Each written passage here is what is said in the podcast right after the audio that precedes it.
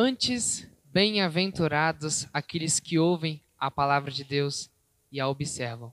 Lucas, capítulo 11, versículo 28. Seja bem-vindo, caríssimo irmão e irmã, ao podcast A Santa Igreja Católica.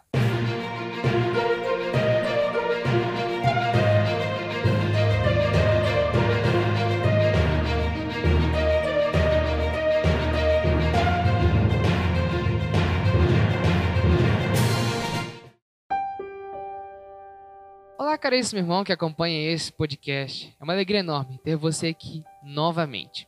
Hoje, na continuação do episódio sobre a Bíblia, a Sagrada Escritura, temos ainda a presença das irmãs da Alvidelza. Sejam bem-vindas novamente. É um prazer ter vocês aqui. É uma alegria para nós estarmos aqui, então, para continuar fazendo essa reflexão sobre a palavra de Deus. Para chegarmos a esses livros, né, completos que nós temos hoje, a chegar à Bíblia final que temos hoje, é, foi passada por um processo muito longo. Né? Por exemplo, o Antigo Testamento né, é algo que há uma discordância entre nós católicos e nossos irmãos protestantes. Né? Por exemplo, é, nós trouxemos o nosso Antigo Testamento da Septuaginta. Já os protestantes, né, os evangélicos, eles trouxeram o Antigo Testamento da judaica, né, já lá da, do, dos judeus, né, da cultura judaica. Então, é por isso que há uma convergência. Só que o Novo Testamento é sempre o mesmo. Né? O Novo Testamento ele é único em todas as religiões, não há discussão. Né? E então, como foi a organização dos livros do Novo Testamento? Sobre a definição dos livros da Bíblia Católica, Primeiramente, lembramos o imperador romano Constantino, que exerceu um papel fundamental em favor do cristianismo, quando assinou o Edito de Milão em 313 d.C., decretando o fim da perseguição religiosa aos cristãos e garantindo oficialmente a sua legitimidade de culto. Então, decretar esse fim da perseguição para nós cristãos foi de muita importância. Assim, os cristãos tiveram liberdade para exercer a sua religião. Ele também convocou em 325 depois de Cristo o Concílio de Nicéia, que validou a natureza divina de Jesus.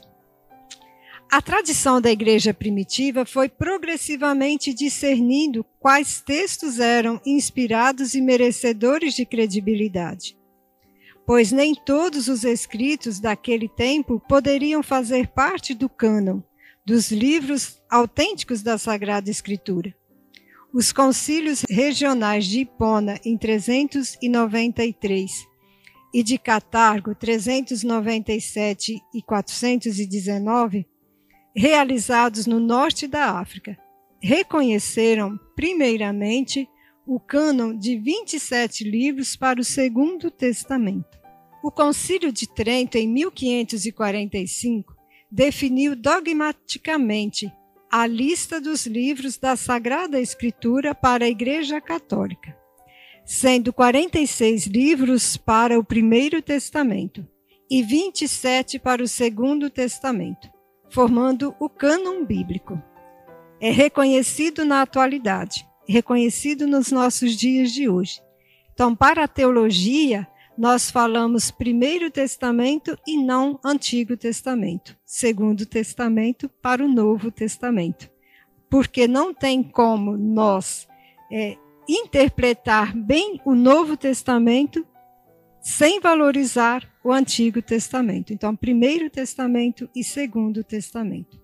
Devemos pontuar que existem algumas dezenas de livros e textos não oficiais, extras canônicos, que, apesar de não estarem autenticados no cânon bíblico, são importantes para o estudo histórico das comunidades que o produziram pois fazem parte da jornada pelo conhecimento e discernimento da palavra de Deus.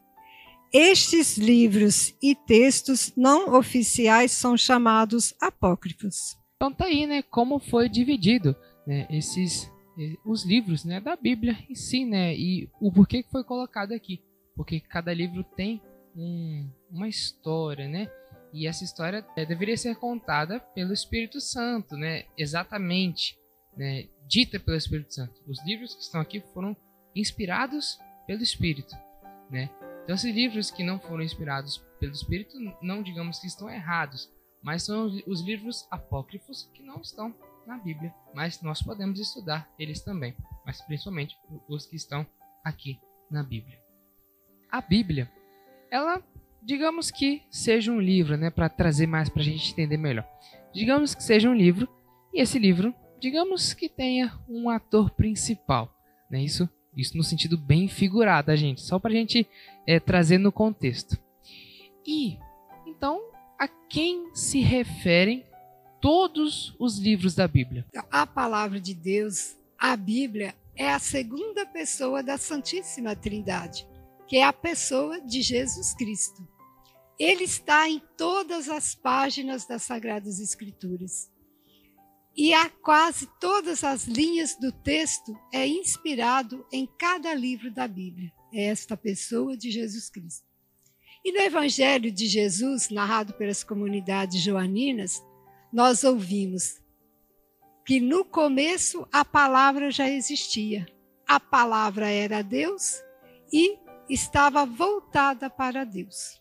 E a palavra se fez carne e habitou entre nós. Então, esta palavra é o próprio Jesus, revelando o seu amor e a sua presença entre nós. É essa infinita misericórdia de Deus que nos enviou o seu próprio Filho, fazendo assim esta ponte entre o divino e o humano, que somos nós. E, e isso foi revelado desde os patriarcas, dos profetas, esta presença do Filho de Deus no meio de nós, a sua palavra encarnada e redentora.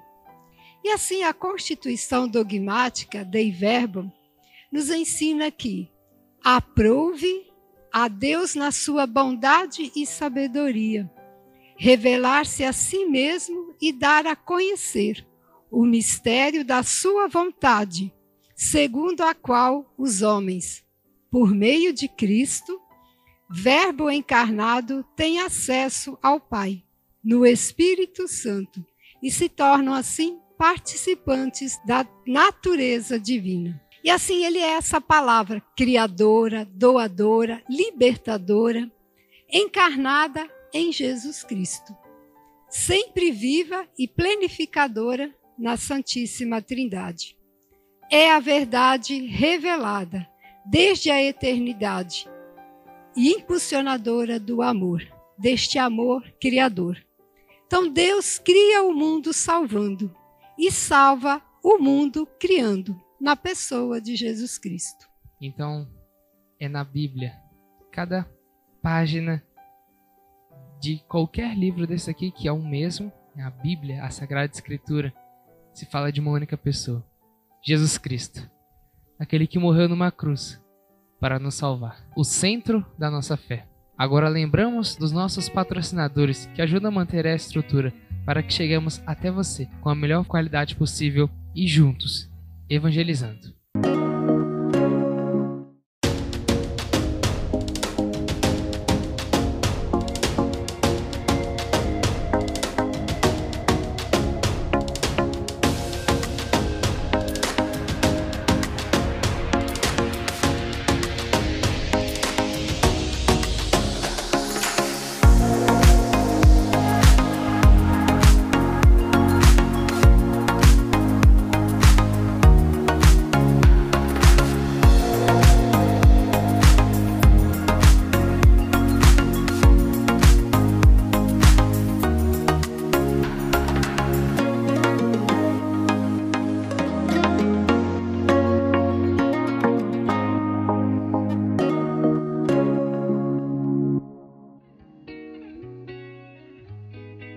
Voltamos agora do nosso comercial e passamos para o momento que sempre esperamos, né? O momento da nossa mensagem de fé sobre a Sagrada Escritura, sobre a Bíblia. É muito importante a Sagrada Escritura na nossa vida para os nossos momentos de oração e estar com o Senhor.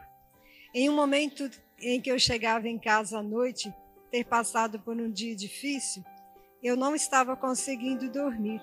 Aí eu pedi a Deus: dá-me a graça, Senhor, de eu dormir bem nesta noite. E assim, logo Deus colocou no meu coração: reza o Salmo 4. Eu ainda era criança. E aí Deus colocou no meu coração, eu peguei a palavra e fui rezar. E a palavra dizia assim no seu último versículo: Deito-me em paz e logo adormeço, porque só vós, Senhor, fazeis que eu repouso em segurança. Assim, esse salmo ele se tornou presente na minha vida até os dias de hoje. Nós vemos o quanto a palavra de Deus é importante. 365 vezes na Bíblia está escrito a palavra: Eu estarei contigo. Então é nós confiarmos nessa presença que Deus está conosco, que Jesus está conosco. Ter esta confiança desta presença. Mesmo nesses momentos difíceis que nós temos a atravessado. Deus é a nossa força, é a nossa esperança e vencemos a cada dia com a presença dele. E assim, sentindo a presença de Deus, com a Sagrada Escritura, esta mensagem de fé é que todas as vezes que a palavra de Deus é rezada, é proclamada, ela se torna viva, viva na nossa vida. É a própria pessoa de Jesus Cristo que vem sustentando as nossas forças, o nosso passo. Então, confiemos na palavra de Deus, confiemos no Espírito Santo que vem agindo na palavra, transformando a nossa vida, o nosso coração, e assim nós podemos cada dia chegar mais próximo de Deus e ter essa intimidade com Deus e com a palavra. Tem um versículo que sempre chama a minha atenção na palavra de Deus. Sobre nós, Senhor, venha a vossa graça, da mesma forma que em vós nós esperamos. Então, esperamos no Senhor. Ele nos dá a graça da forma que em vós nós esperamos. Esperemos no nosso Deus e confiemos nele. É aqui que finalizamos a segunda parte do nosso episódio sobre a Sagrada Escritura, sobre a Bíblia, sobre a Palavra de Deus onde se encontra o início, o meio e o fim da nossa fé, onde nós encontramos a história do nosso Salvador, Jesus Cristo, que morreu numa cruz para nos salvar. E tudo isso se encontra aqui, na Bíblia Sagrada. Seja ela a Bíblia do Peregrino, Ave Maria, Pastoral ou qualquer uma de suas edições. Então, assuma e pegue a sua Bíblia e reze lendo a palavra de Deus, porque só através da palavra de Deus nós alcançaremos o céu. Muito obrigado, Dalva e Delza, pela presença de vocês aqui no meu podcast. Foi uma alegria enorme ter vocês aqui e tenho certeza que passamos para os nossos telespectadores a mensagem sobre o que é a Bíblia e a sua importância. Muito obrigado mesmo. Nós é que agradecemos esta oportunidade de estar assim com você, é, participando deste programa e valorizando a palavra de Deus, que é a presença viva de Deus no meio de nós. E essa palavra que nos traz conforto, que nos traz alívio e que nos traz realmente esta presença, que nos traz Jesus revelado no pão eucarístico que nós recebemos na Santa Eucaristia. Assim, a cada dia nós ganhamos força para nós caminharmos a cada dia. E é assim que finalizamos a segunda parte e a continuação do episódio sobre a Sagrada Escritura. Um forte abraço e fique com Deus. Em nome do Pai, do Filho e do Espírito Santo. Amém.